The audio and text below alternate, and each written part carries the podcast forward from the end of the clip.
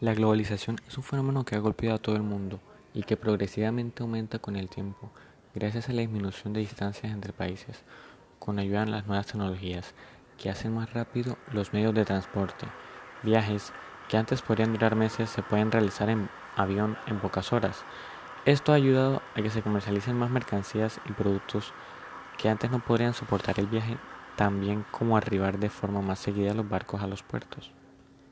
En el caso colombiano, la apertura económica ocurrida en los 90 con la ideología neoliberal realizada por la necesidad de modernizar el sistema con el que se manejaba el país, mostró al pueblo colombiano un nuevo mundo del que no tenían conocimiento los años anteriores. Con esta apertura económica vinieron efectos tanto positivos como negativos.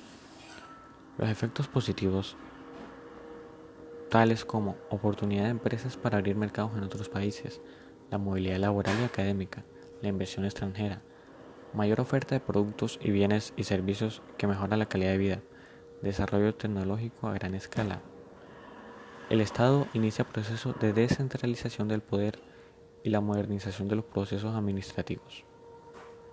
En tanto los efectos negativos, tales como productores pequeños pierden capacidad de competir, la pérdida de empleos, se generan monopolios, disminuye el Producto Interno Bruto, se generan conflictos internos, pérdida de seguridad ciudadana. Aumenta el poder del Banco Mundial y el Fondo Monetario Internacional.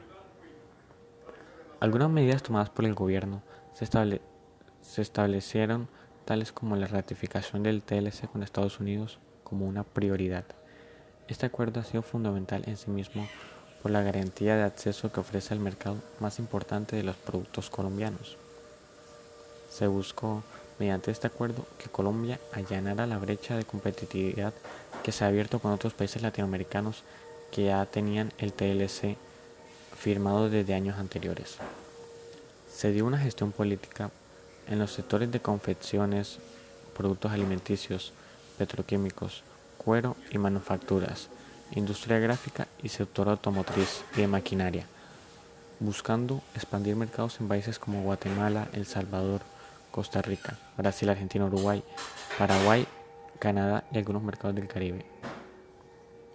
Aunque la globalización le haya traído grandes beneficios para la diversificación de la economía del país, también se ha prestado para el monopolio de grandes multinacionales, opacando al pequeño productor nacional, por lo que la globalización la podemos tomar como un arma de doble filo, la cual si no tiene las protecciones necesarias en las leyes de la Constitución para con el Producto Interno, puede llevar a la economía interna del país a un declive.